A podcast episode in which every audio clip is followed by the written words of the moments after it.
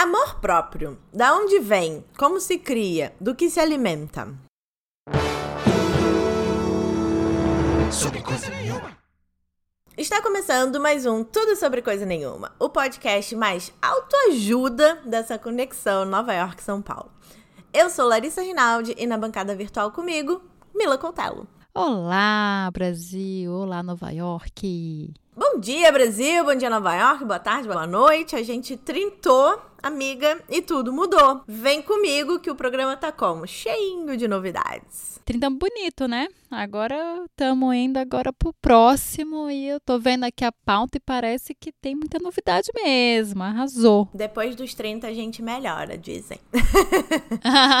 então, tá diferente e hoje nós vamos dar dicas para você ter uma vida melhor, se amando mais. E como é papo para mais de hora, lá vem a primeira novidade. A gente resolveu dividir esse tema em dois episódios. Já começou a novidade aí? Sim! E a segunda novidade é que hoje e no próximo programa teremos duas falas de mulheres completamente diferentes e como elas enxergam o amor próprio. Eu vou colocar agora um trechinho da fala da Maíra Medeiros, psicóloga formada pela UERJ, mestre e doutoranda em Estado e Sociedade na UFSB, que é a Universidade Federal da Bahia. Chique, apenas chique. Chiquérrimo. Vamos ouvir então. Então, o amor próprio protege a mulher, o homem, a criança e fortalece para que ela possa enfrentar diversas situações. Hashtag vem coisa boa por aí. e agora um trecho da fala da Leila Marina, formada em cinema e pedagogia, ela trabalha com recreação infantil. Leila é minha amiga pessoal e resolveu compartilhar uma história da nossa adolescência chatas e a noite deles tinha sido muito chata. E nós éramos aquelas meninas. E aquilo para mim foi mortal, assim, mexeu muito com a minha autoestima. A Leila e a Maíra nunca se viram, mas têm algumas coisas em comum. As duas foram criadas no Rio de Janeiro e se mudaram para o interior depois de terem filhos. E hoje trabalham com crianças e adolescentes. A gente vai descobrir na fala delas e nas nossas o que mudança tem a ver com amor próprio. E para complementar o episódio, eu fiz uma lista de 10 passos que me ajudaram com a construção do meu amor próprio. Coisas que aprendi na internet e que percebi sozinha. No final de cada episódio, nossos já amados quadros tem na Netflix e Exaltando as Manas. Bora desvendar e descobrir se dá para construir o amor próprio, Mela? Bora lá! E lembrando que nós estamos nas principais plataformas de streaming. Tipo aí, você pode escutar nosso podcast em todas, quase todas, né? Quase todas as plataformas. Vamos chegar em todas ainda. Deus é Pai. Uhum. o episódio da semana passada foi uma sugestão de ouvinte e nós queremos que vocês saibam que estamos com nossos canais abertos para vocês. Nosso e-mail é tudo sobre coisa nenhuma, arroba gmail.com. E nosso Instagram é arroba tudo sobre coisa nenhuma. Pode mandar a sugestão lá que a gente acata aqui. Agora começa aí, Lara, que eu tô super interessada em saber como constrói essa, esse tal desse amor próprio, né? Porque cada um tem um jeito, como foi a sua, a sua jornada e eu quero saber se tem uma jornada para todo mundo. Existe isso? Vamos lá. Spoiler, dá para fazer. Mas como eu falei na introdução, eu quis trazer dicas de como foi o meu processo de autoaceitação, para que você, querido ouvinte, não precise patinar ou demorar tanto quanto eu demorei para chegar na melhor fase da minha vida. Eu tentei ser cronológica nos passos, vindo do que eu fui mudando primeiro, depois, enfim, por aí vai. Então vamos lá, Brasil. Segura na minha mãozinha, se ajeita linda no sofá, na academia, no busão ou onde você estiver, porque esse episódio promete resolver quase a metade de todos os seus problemas. Opa! Olha aí, olha essa promessa. Olha hein? essa promessa. Então, a primeira coisa que eu fiz nesse processo, o meu ano foi um ano muito difícil desde o ano passado. Eu tenho vivido muitas mudanças. Começou a minha percepção de que tinha algo errado quando eu não sabia muito quais eram os meus objetivos. E aí, nessa de não saber muito quais eram os meus objetivos, eu comecei a, a questionar como eu tava me alimentando na rede social, nas redes sociais. O que, que eu tava lendo, sobre o que, que eu tava falando. Então, a primeira coisa que eu fiz para me amar mais foi uma limpa no Instagram. Eu lembro que eu fiz um history depois que eu, eu parei de seguir, assim, mais de 200 pessoas. Foi uma coisa muito grande. E daí eu, nesse processo, eu parei de seguir pessoas que, sei lá, não tinham a ver com o meu discurso de vida. E comecei a seguir pessoas que me inspiravam ou empoderavam, como perfis feministas, etc. E muito além das redes sociais, eu comecei a me blindar, aprendendo a dizer não. Então, assim, não sei se foi de dentro para fora ou de fora para dentro, mas aconteceu esse processo de falar que eu tenho limites e que os meus limites são meus. É, então, eu acho que a gente vive muito nesse momento. A gente já falou isso algumas vezes, né? A gente. Esse momento da rede social que é muito novo, é muito. Já tem alguns anos, mas ainda é muito novo, né? Da gente. Então, isso faz. É uma parte importante hoje em dia. Do, da nossa construção como pessoa e de autoestima também, né? Isso afeta muito a nossa vida. E, e a, nossa, a, nossa, autoestima, acho que principalmente, né? A gente não consegue muito enxergar quem a gente é sem enxergar o outro, né? Sem ter essa referência externa, que não é tão externa, né? A gente tem essa.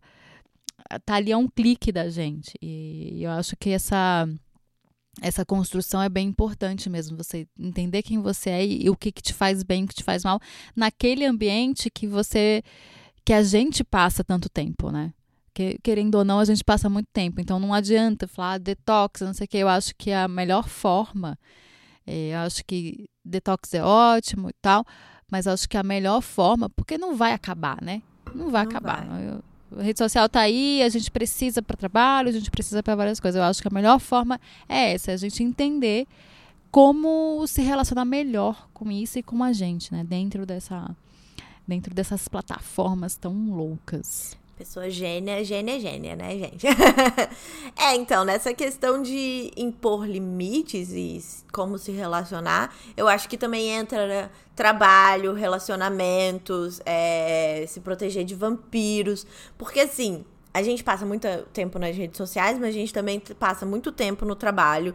A gente passa muito tempo se relacionando com pessoas. O que, que são, quem são essas pessoas que nos fazem mal? Por que, que elas não fazem mal? Que tipo de relacionamentos abusivos você permite que esteja na sua vida, né? Porque relacionamento abusivo também não é só é, namorado, namorada. Enfim, existe relacionamento abusivo em ciclo de amigos, no trabalho, no, sei lá, é, com seus pais. Então você precisa entender muito quais são os limites e impor esses limites. E tem muita gente que não dá para você convencer de que a pessoa tá te fazendo mal. Só que também tem muita gente nesse sentido que são pessoas importantes na sua vida. Então você precisa tentar se blindar mesmo. Foi o que eu comecei fazendo pela rede social e depois eu é, abrangi pra minha vida, assim. Quando pessoas que eu amo me falam coisas que baixam a minha autoestima, eu tento não levar pro pessoal e outra, mudar de assunto, fazer com que, ela, com que aquela pessoa perceba o quão irracional ela tá sendo em me fazer uma crítica que não vai construir nada, entende? Porque se ela me diz que eu tô gorda e eu tô bem com o meu corpo, então é um problema dela que ela acha, sabe? Não, não, não ligo, não quero saber. Mas eu não quero tirar a pessoa da minha vida também. Mas isso é uma construção, né? É, de você não ligar é uma construção. Sim. Só queria falar um negócio, ah, um ponto da, do relacionamento abusivo, que foi um problema que eu tive com uma pessoa uma vez que falou, ela falava sobre autoestima e tal. Eu acho que gente, é perigoso a gente chegar nesse em algumas algumas afirmações assim, que ela falava de autoestima e também falava muito de budismo e autoestima e não sei o quê.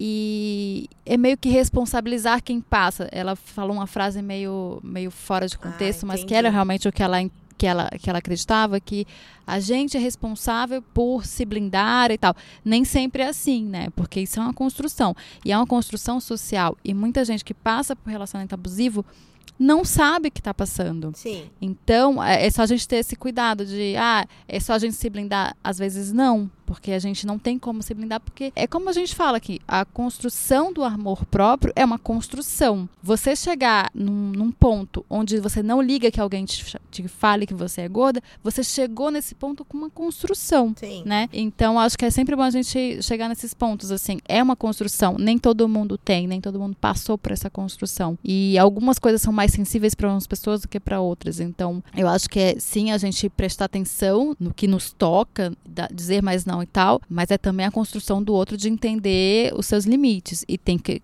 construções sociais, que é o machismo, né, que alimentam essas coisas que a gente não consegue dizer não, ou a gente não consegue nem enxergar que a gente está na, naquele momento ali. Eu acho que é mais uma coisa social e de amigos também, perceberem que você está naquele lugar, olha, Amiga, vem cá, segura minha mão. Acho que também tem isso. Gênia. Só dar esse parênteses aí. Gênia. Dar esse parênteses porque é... Não, porque às vezes fica meio assim, né? Você, você coloca... Como se fosse uma... Uma responsabilidade só, nossa só, né? E não é também. E completamente... Então fica perigoso. Controlável, né? E não é. É. E fácil também, não é fácil, né? É, é, uma jornada. Então, a gente falou mais sobre redes sociais no episódio 5. E com a fala da Mila, eu quero introduzir o meu próxima dica. Para você chegar nesse momento de se blindar, a minha dica é: se aproprie de você. Foi muito difícil para mim eu me apropriar de mim mesma, de, da minha essência. Então, eu fui fazendo exercícios de construção de autoestima.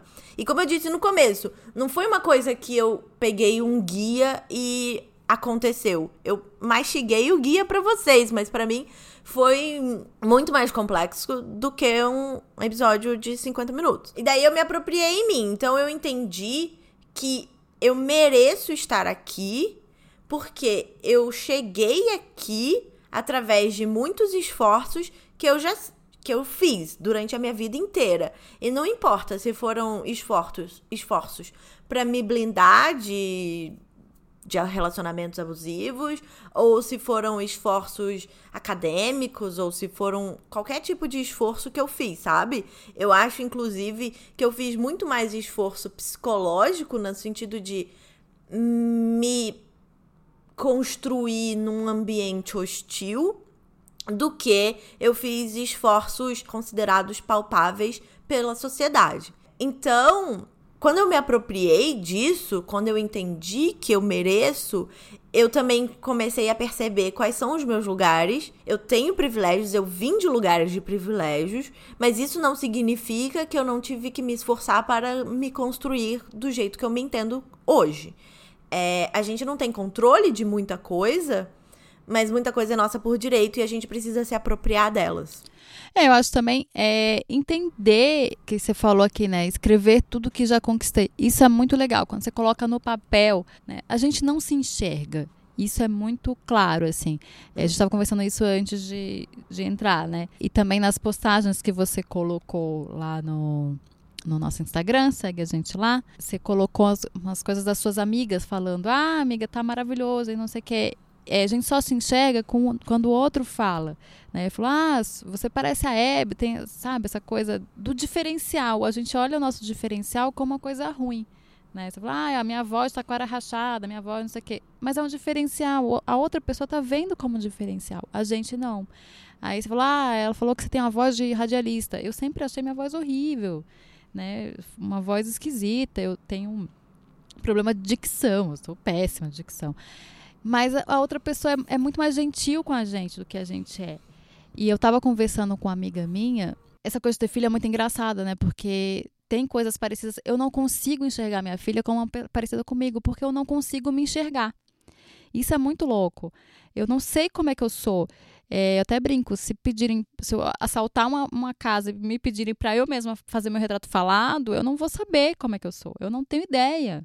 Eu, é, é muito louco. Tem gente que tem essas percepções mais aguçadas. E o meu é uma questão física e também de, de, de dons ou do, do que eu posso fazer. Sempre fico nessa, ai meu Deus, não sei fazer. E cada um tem a sua fraqueza, né? Então acho que essa coisa que você falou de escrever o que você é bom, as suas conquistas, o que você faz bem, não sei o que, é muito bom para você se enxergar, porque você coloca para fora, né? Você se vê de, de, de fora, assim. Isso é muito legal. Achei uma dica incrível.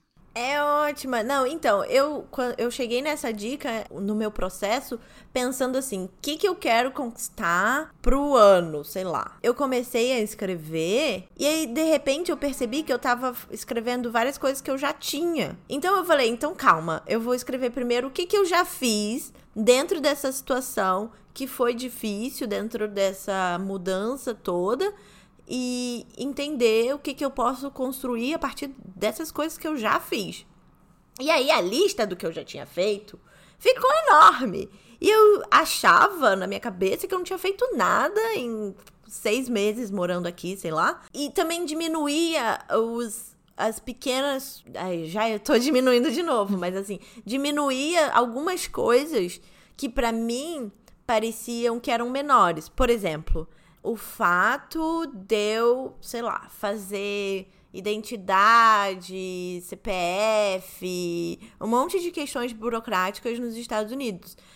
Parece muito pequeno, mas como o ambiente era todo muito novo para mim, eram conquistas importantes, Sim. entende? Eu tava me integrando na sociedade. E eu precisava entender que não era pequeno. Se eu tivesse 30 anos no Brasil, seria. Sim. Mas eu não tinha 30 anos no Brasil. Eu tinha 30 anos em Nova York, que eu nunca tinha vindo na minha vida. Não, então, é um assim, processo completamente louca. diferente, né?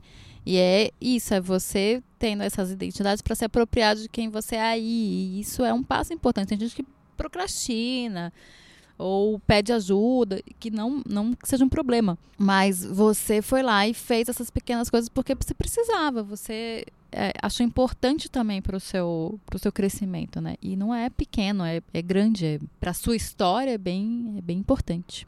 Exato. E a gente falou sobre isso também no episódio 15, que era uma pauta da Mila. Socorro! Eles vão descobrir que é sobre. Síndrome de impostor.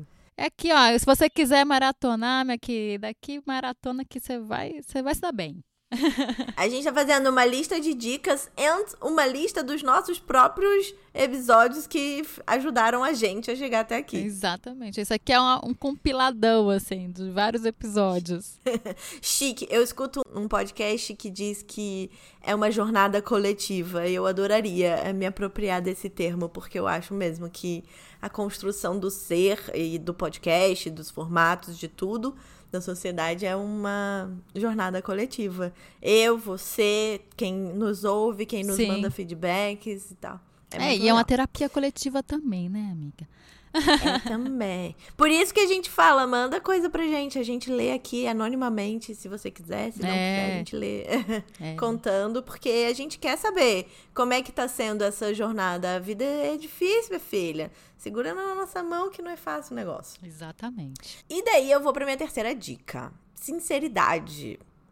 Nessa de vou valorizar o que eu tenho, eu precisei entender o que que é meu de verdade e o que que eu tava uh, desejando por conta de uma visão que não era minha, né? Então, eu, com, eu comecei a tentar ser mais sincera com os meus desejos, minha sexualidade, minhas vontades, meus limites. Enfim, eu acho que esse é o tópico mais difícil de todos. é, porque é o que é, o que é seu, o que é vontade coletiva, o que é é, um querer passageiro, o que você realmente aceita que seja seu e você até então não aceitava, né? É, essa sinceridade é bem é bem complicado, assim, é, bem, é difícil chegar, mas quando você chega, pelo menos num pontinho ali e vai indo, é bem desafiador, né? Importante. Sim, e assim, para mim foi bem cansativo também, porque eu fiz listas intermináveis de objetivos que eu tinha. Eu desenhei gráfico no papel, tipo, o que, que eu quero fazer? Nossa! Aí, que, onde eu quero chegar com esse, esse assunto que eu tô querendo fazer? Eu posso postar a foto, não tem problema com isso, assim. Então, eu desenhava um círculo, o que, que eu quero fazer, qual é o objetivo, onde eu quero chegar, tananã, tananã, tananã. E aí eu fui desenhando isso e dando várias voltas para chegar normalmente na primeira resposta, sabe? É, então eu comecei a ser sincera com o que eu queria.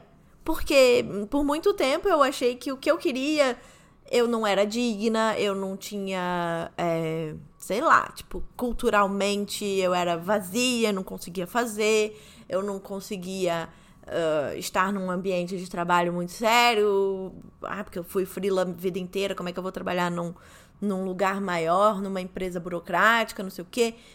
Então foi bem cansativo isso. Além disso, eu fiz um board que são.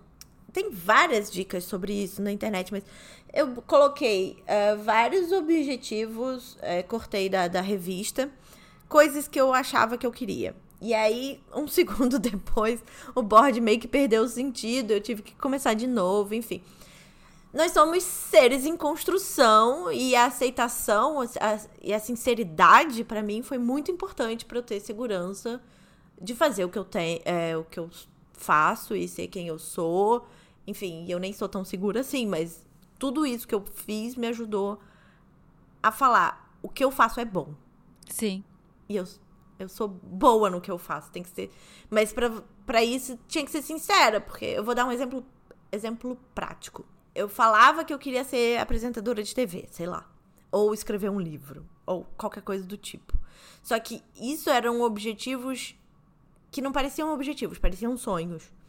E dentro da minha construção sincera, eu fui entendendo que o tema do meu livro não necessariamente precisa ser um super cabeçudo. Eu posso escrever um livro do que eu tenho, sabe? Se eu juntar todas as nossas pautas, eu já começo a escrever um livro. Sim. Entende?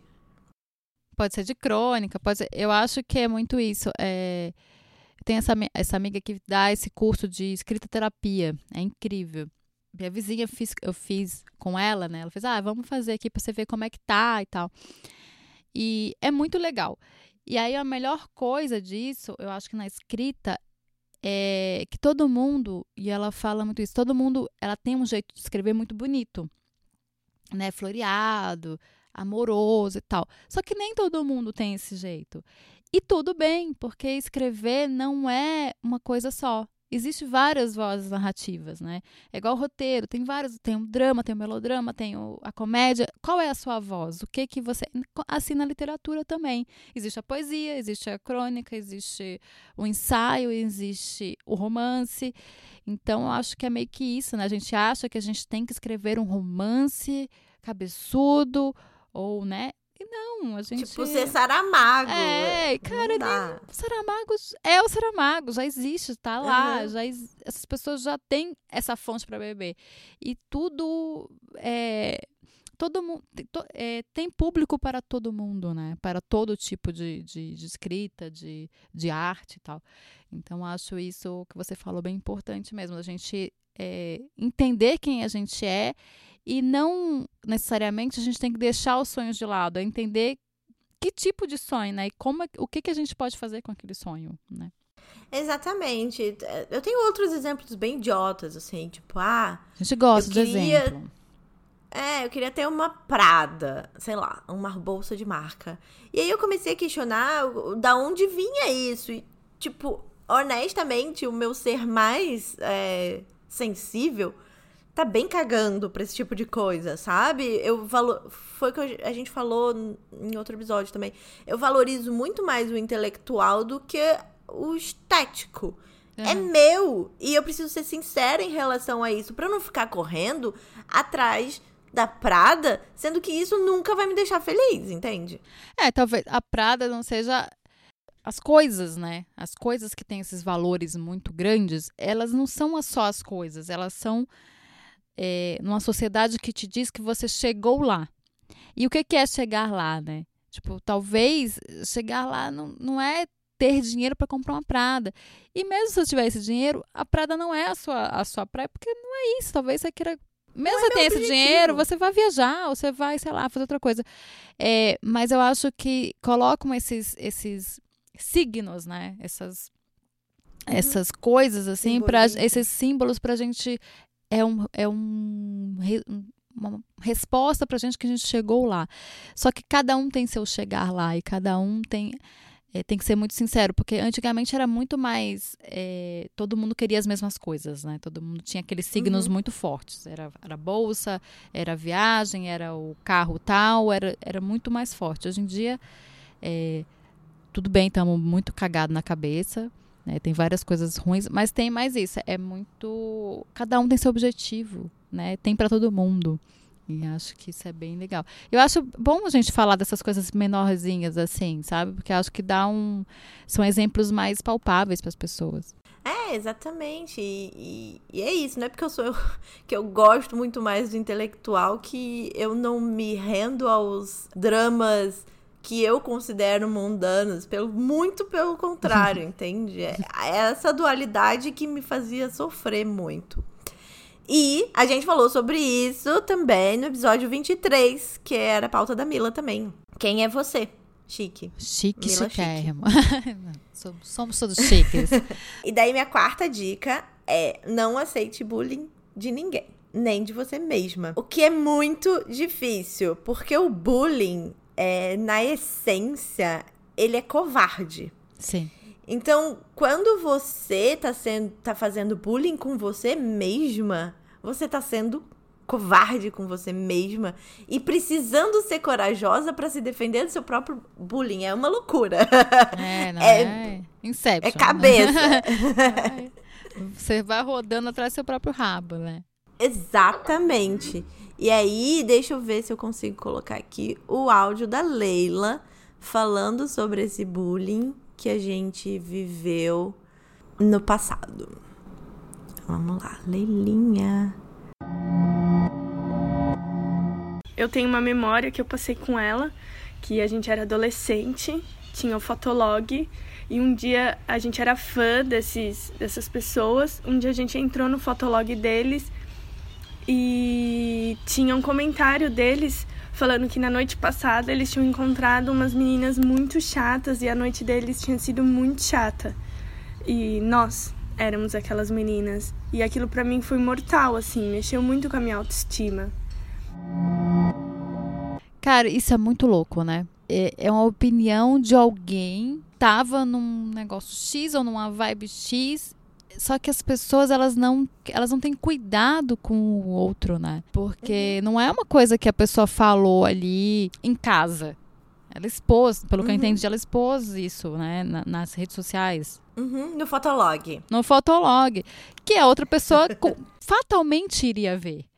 Isso é muito louco. E aí faz essa coisa de graça, de, de machucar o outro por nada. Porque você.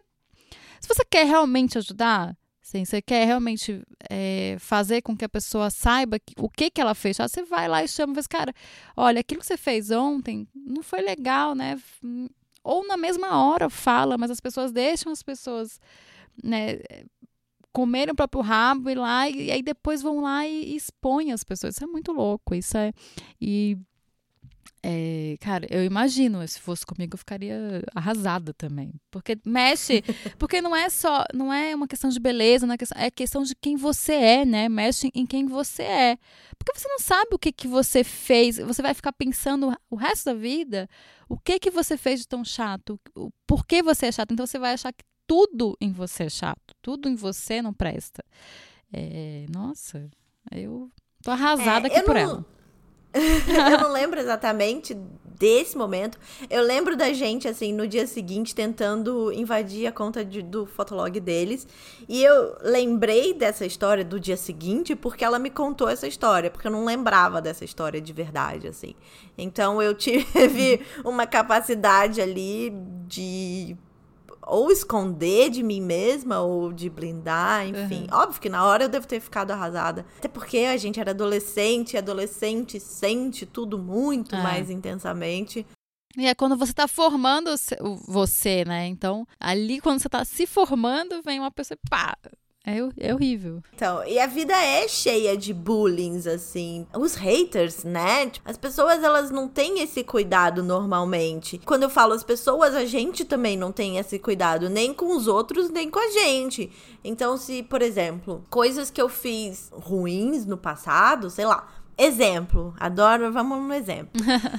Teve uma menina que eu era muito apaixonada e eu tava numa fase muito esquisita da minha vida, que eu bebia sempre e tal. E aí a gente terminava e aí ela ela aparecia de novo e tal, e aí depois a gente terminava de novo. E aí, nesses momentos, eu aparecia na casa dela, sei lá, duas horas da manhã, assim. E é uma coisa horrível, sabe? Mas como é que eu posso ser gentil comigo nesse momento? Não fazer bullying de. Ai, como eu sou uma pessoa horrível, descontrolada, alcoólatra, é, sem amor próprio, não sei o quê. Ao invés de pensar nesse sentido, eu penso, bom, eu não tava num momento bom, e aí eu complemento com o que você acabou de falar, sabe? Talvez naquele momento é, a gente podia ser menos pela saca, ou naquele momento eu podia tentar ter tido um pouco mais de paciência. Só que não deu. Então, ter um pouco desse, dessa compreensão de que você. Se você é uma pessoa boa hoje é, e você tem orgulho de você, então se perdoa pelos Sim. erros que você cometeu no passado. Não, porque a gente errar, a gente vai errar sempre, né? Sempre. Não existe uhum. ninguém perfeito, não existe perfeição, né? Nem dentro de lugar nenhum. É, eu sempre falo, dentro do feminismo não existe as pessoas ficam, ah, não existe a feminista perfeita, a gente cai porque a sociedade está aí, a gente foi criada de uma certa maneira e tal. A gente tenta ser o melhor que a gente, que a gente pode ser. E como pessoa também, a gente sempre tenta ser o melhor que pode ser, mas tem momentos da vida que, que a gente não está bem, né? E aí tem algumas pessoas que têm a má sorte de, de estar tá nessa, nessa mesma hora com a gente a gente não ser tão boa com essas pessoas. Eu já, faço, eu já passei por isso, já fui, já fui ruim com pessoas, já, já, já fui desagradável ou falei alguma coisa. A gente fala, porque a gente está num momento difícil naquele momento. Eu acho que cabe a gente saber disso. Se a gente sabe disso e falar, ah, foda-se, é uma coisa. Mas a gente sabe disso e, e aprende com isso ou pede desculpa, ou na próxima, quando for fazer a próxima vez, não faz a próxima vez, né? É mais gentil com as outras pessoas, a gente tem que meio que se perdoar mesmo. É, não adianta ficar é, rememorando e, e, mastigando isso. Mas no caso do áudio dela, assim, que ela mandou, é, um parte dela, né? Eu acho que ela estava numa construção ali de vida e uma pessoa foi lá e falou um negócio que não foi construtivo, né? Acho que as uhum. pessoas têm que aprender a dar, fazer críticas construtivas. Porque não adianta você falar, ah, isso aí com as pessoas chatas. O quê? Por quê? Que, né? Por que você tem que expor essa pessoa? E por que você não pode falar para aquela pessoa o porquê daquilo, né? O porquê ela achou. Porque às vezes é a outra pessoa que é chata, né? E só. é isso. É você que é chato, cara, sei lá. Mas isso na construção de um ser humano é muito complicado. A chatice é uma percepção sua. É, né? você que é chata, eu, hein? É, só que realmente na construção é muito complicado. Você tem algum é. episódio que você relacione que a gente fez com isso? Com Sobre isso? Sobre bullying, não, né? Não, acho que bullying a gente não falou, não. Fica a dica. Os próximos. É, então, daí eu vou pra minha quinta dica, que é a última dica desse episódio. Olha aí. As próximas cinco vão vir no episódio 32. Se você não consegue se desfazer desse bullying todo que você sofreu e que você fez, talvez, é porque você não está vivendo no presente. Então, dica número 5, viva no presente. Quando eu tive o ataque de pânico, que, o que, que é um ataque de pânico, né? O que, que são crises de pânico? De, são crises de ansiedade. Então, naquele momento que eu tive um ataque de pânico, eu não estava conseguindo estar presente onde eu estava. Minha cabeça estava. É difícil falar sobre isso. Mas a minha cabeça estava muito focada no futuro. E aí eu não conseguia me entender e me segurar e nem ter esperanças e, enfim, um monte de coisa. E aí eu comecei a perder controle da, da, da, da minha vida. E aí eu fui parar no hospital e tudo mais. E, e aí, na hora que a, a médica deu o diagnóstico, tipo, eu sabia que eu não tava bem, por isso eu fui pro hospital. Uhum. E na hora que a médica deu o diagnóstico, ela falou: Ah, você tá tendo um ataque de pânico. Aí eu ah! comecei a chorar mais ainda. Aí ela: Não, calma, tá tudo bem. Nova York é uma cidade difícil, é, é comum, e, enfim. Mas a partir desse, desse momento foi bem um divisor de águas na minha vida, porque eu comecei a tentar fazer as pazes com o passado, com todas essas histórias que me faziam mal e ao mesmo tempo não ficar pensando muito no futuro e viver o presente de fato, assim. O que eu escrevi, filosofei, hein, quando eu escrevi isso. Não, você sempre, filoso... você sempre filosofa. é uma qualidade minha, amiga. o que passou não tem mais volta e o futuro só vai ser melhor se você estiver aqui, presente, construindo o que te faz bem. Olha, achei, né? achei importante. Já dá para fazer um livro de autoajuda, né, amiga? Achei, então, achei bom. Vamos pensar sobre isso. Então, eu vou trazer um pouco aqui a fala da Maíra, psicóloga, que falou um pouco sobre como a gente se enxerga nessa sociedade maluca.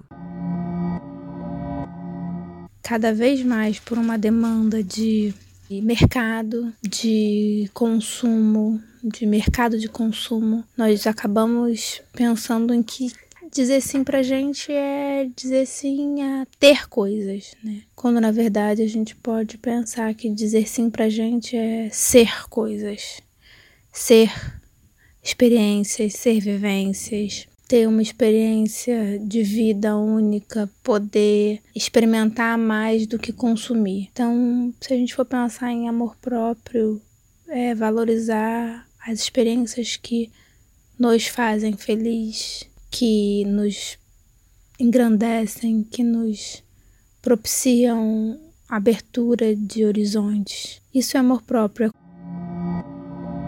O que eu quero falar com essa fala da Maíra? Eu quero dizer que quando ela diz que a gente precisa viver experiências, ser coisas e não ter coisas, é o exemplo da Prada, sabe? Ao invés de Sim. eu ficar correndo atrás de dinheiro para comprar uma coisa que eu nem quero tanto assim, eu preciso estar presente no que eu estou fazendo agora. Tem inúmeros exemplos sobre isso. Então, a crise de ansiedade, de pânico e tudo mais é uma consequência disso. Tem questões químicas também, a gente não pode Sim. ignorar, mas ela também é gerada por essa pressão social de ter, ter, ter, ter, ter. E ter te gera uma ansiedade de ficar pensando: o que, que eu vou fazer para conseguir mais dinheiro? O que, que eu vou fazer para não sei o que? O que, que eu vou fazer para não sei o que lá? Então, se você valoriza mais a experiência do que o, o consumo, você consegue estar mais presente. É, eu acho, eu acho fundamental, eu acho essa, essa fala muito, muito importante, que é uma coisa também que eu venho, venho pensando, que nem precisa, a gente não precisa nem ir tão longe numa prada, assim, a gente, é só você reparar, e olha que eu sou uma pessoa que tenho pensado nisso há um tempo, mas toda vez que eu tô triste, ou que eu tô sem dinheiro, quando você quer, quanto mais triste eu tô, mais sem dinheiro eu tô, mais me dá vontade de comprar, ou de ter alguma coisa, ou de sabe? Porque eu acho que são duas coisas. Primeiro, que aquilo você acha que vai te fazer, ah, eu vou ficar mais bonita, então vai melhorar minha autoestima, ah, não sei o quê. É isso que, ah, tá só precisando disso. E tem a segunda coisa, que aquilo te faz não pensar no que você está passando agora. Você pensa pra, uma coisa prática, vou ver isso, vou pesquisar.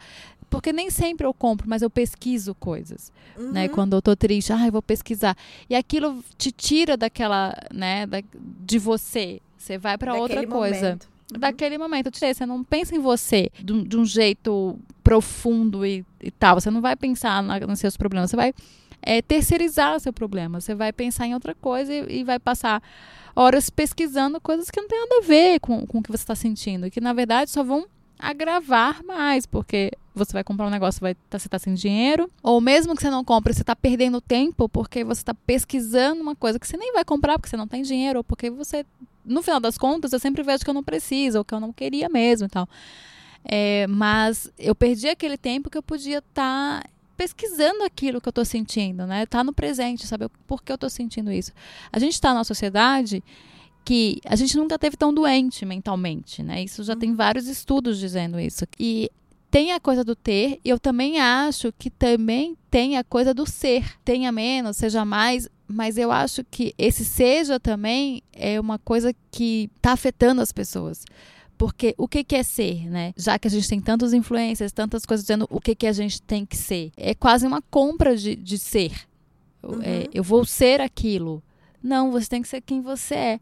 Mas é, a gente está no momento que te vendem até quem você é né? Uhum. Ah, seja essa pessoa que larga tudo e vai viajar, seja essa pessoa que faz meditação, seja essa pessoa Seja, seja, seja, só que te vendem um ser pronto. Eu penso Sim. muito nisso, assim. A gente só se consegue ser quando se conecta com quem a gente é. E aí vem todos aqueles passos que você falou antes, né? Um, ou dois ou três. Basicamente, descubra quem você é. Fora de tudo aquilo que te vendem, que querem que você seja, ou que você acha que tem que ser. Isso é o mais importante, porque tudo bem, não tenha, seja, mas ser o quê, né? Ser o que você realmente quer ser. Porque o quer ser também é é, é, futuro. Você quer é, é, muito futuro. Não, e assim, você quer ser porque você é ou porque você ah, aquilo está sendo te vendido, né? Sim. Mas é muito complexo. É muito complexo. a gente achou que, que ia dar a solução aqui nessas cinco, a gente só está dando problema.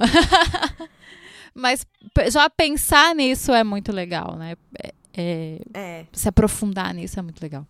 Eu tenho dicas sobre isso. Eu, fa eu fazia exatamente o que você fazia. Tipo, se eu tava chateada, eu começava a pesquisar sobre viagem.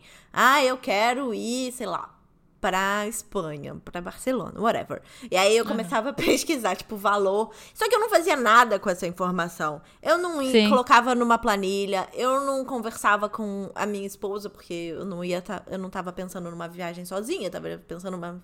Eu não fazia nada com essa informação. Era, eu, só, eu só usava isso como é, desculpa pra. É um tempo gasto, né? Exato, para não pensar nas coisas que eu uh, tava sentindo, né? E aí, uma maneira que eu encontrei de fugir disso e viver no presente, olha, eu fugindo da fuga, é escrever tudo que eu tô construindo. Como assim? Eu comecei porque antes eu achava que as minhas ideias não valiam nada. Então eu tinha essas ideias, eu não sabia como conquistar essas coisas que eu gostaria. E aí eu não fazia nada com essas ideias. Então hoje, tudo que eu penso, eu coloco num bloco de notas. Ou no Twitter, ou no Instagram, whatever. Eu, eu registro aquilo para que internalize dentro de mim, sabe? Tudo na vida tem valor. O que me deixa no presente hoje é entender que todas essas coisas, que mesmo que eu não saiba o que, que eu vou fazer com elas, elas estão registradas. E aí eu tô arrumando métodos de conectar ideias que parecem bobas ou desconexas num lugar só, para daqui a pouco eu revisitar aquele negócio. E daí me tira a, a ansiedade de viver no futuro, tipo, quando eu tenho uma ideia, por exemplo, vou fazer um podcast e ao invés de eu ficar pensando, Ai, como é que eu vou fazer um podcast? Aí quando eu lançar o podcast, ser famosa, rica, maravilhosa, comprar Prada. rica e, com podcast. Ah, que é, piada. começa a planejar todo um futuro sem colocar, de fato, a ideia do podcast no papel. Então, Sim, eu pego, é. ah, quero fazer um podcast? Escrevo. Quero fazer um podcast. Ah, sobre o quê? Tananã. E aí isso me traz pro presente, entende? Claro, não, e tem, eu sou muito cética e sou muito pragmática e sou muito niilista de várias coisas. Então, tem essa coisa assim do segredo, né? Ah, coloque as coisas no papel e elas a energia do universo e tal. Acho ótimo quem acredita nisso, porque funciona. Mas para mim não funciona porque a energia de não sei o quê, ou porque Deus, ou porque funciona porque você colocando as coisas no papel, você vai fazer ações. Você tem ações. Tipo, você começa a entender, tipo, ah, é isso que eu quero. Então você vai começar a fazer ações para que isso aconteça. Porque não adianta você escrever no papel e esperar que vai acontecer, porque não vai.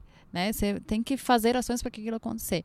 Então, funciona, acho que de, independente de como você acredita. Se você acha que é a energia, se você acha que é Deus, vai lá e faz. Na minha percepção, quando você coloca no papel, você se, você se cobra ou você é, verbaliza aquilo que você não sabia muito bem o que, que era.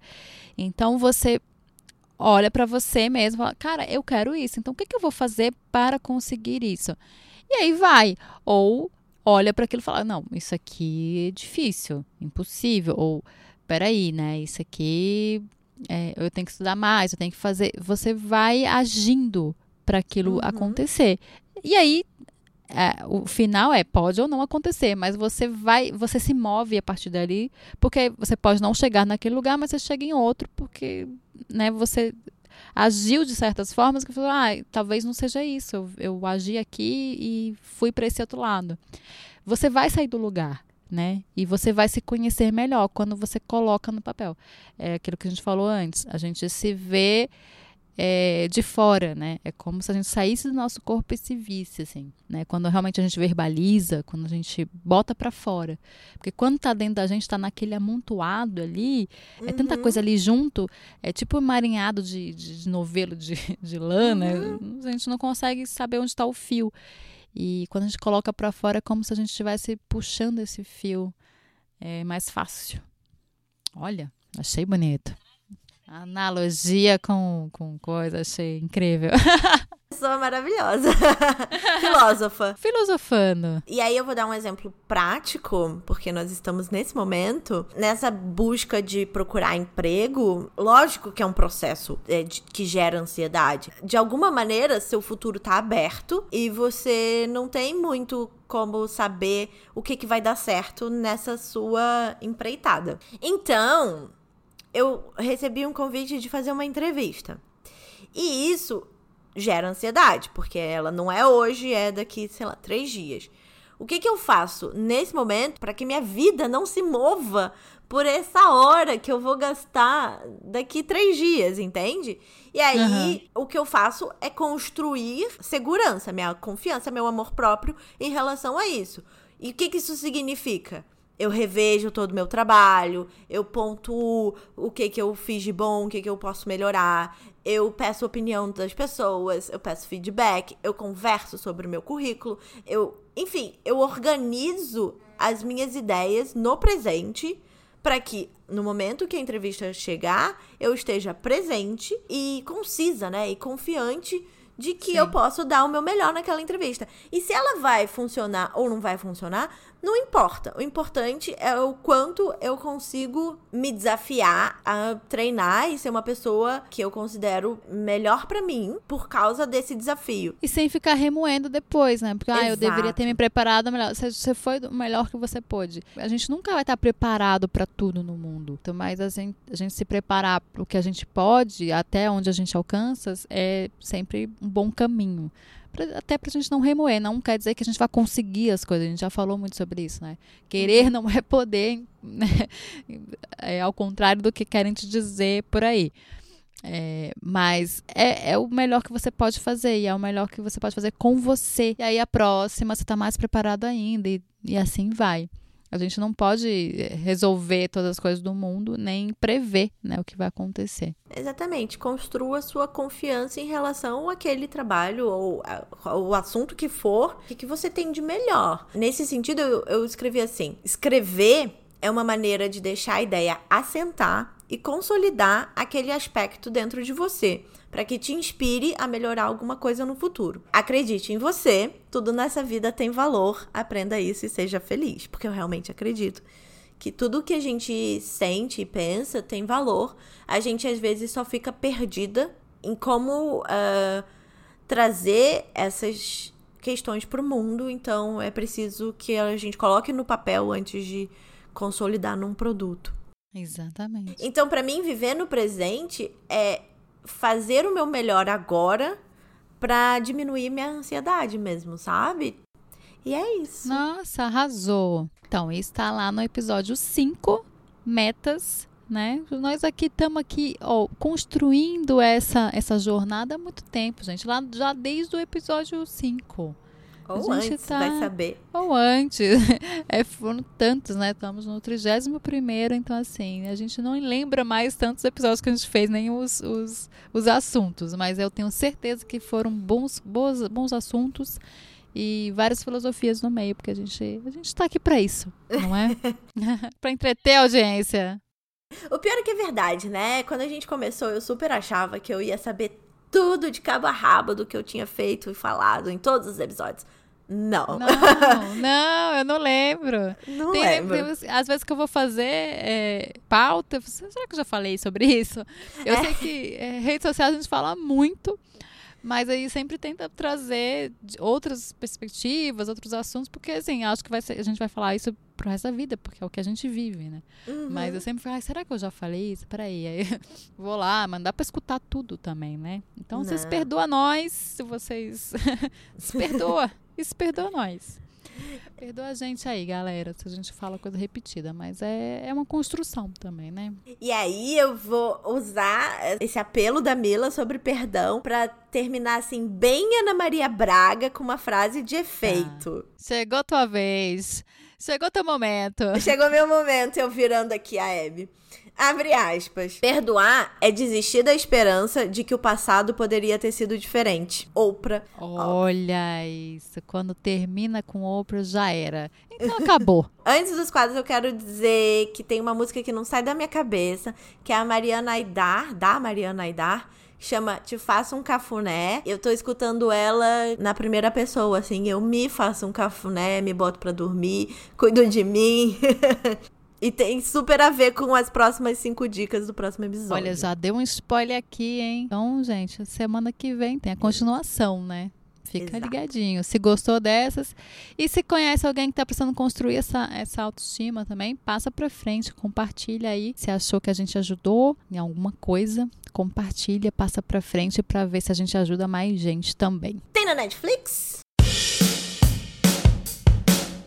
Tem na Netflix, é o nosso quadro que a gente dá dicas de séries, livros, filmes que podem ou não ter na Netflix. No caso, os livros não vão ter na Netflix, né? E no meu caso, hoje tem na Netflix. É um documentário chamado Privacidade Hackeada. É um documentário original Netflix. E é um documentário, assim, que dá um nó na sua cabeça. Dá um nó não, porque a gente já sabe de várias coisas, mas mostra várias coisas que a gente já desconfiava. Ele apresenta as maneiras pela- pelas quais a Cambridge Analytica usou dados dos usuários do Facebook nas eleições dos Estados Unidos e aí ainda tem uma desconfiança que eles usaram na Inglaterra no Brexit. É assim, E no e aí Brasil dão também.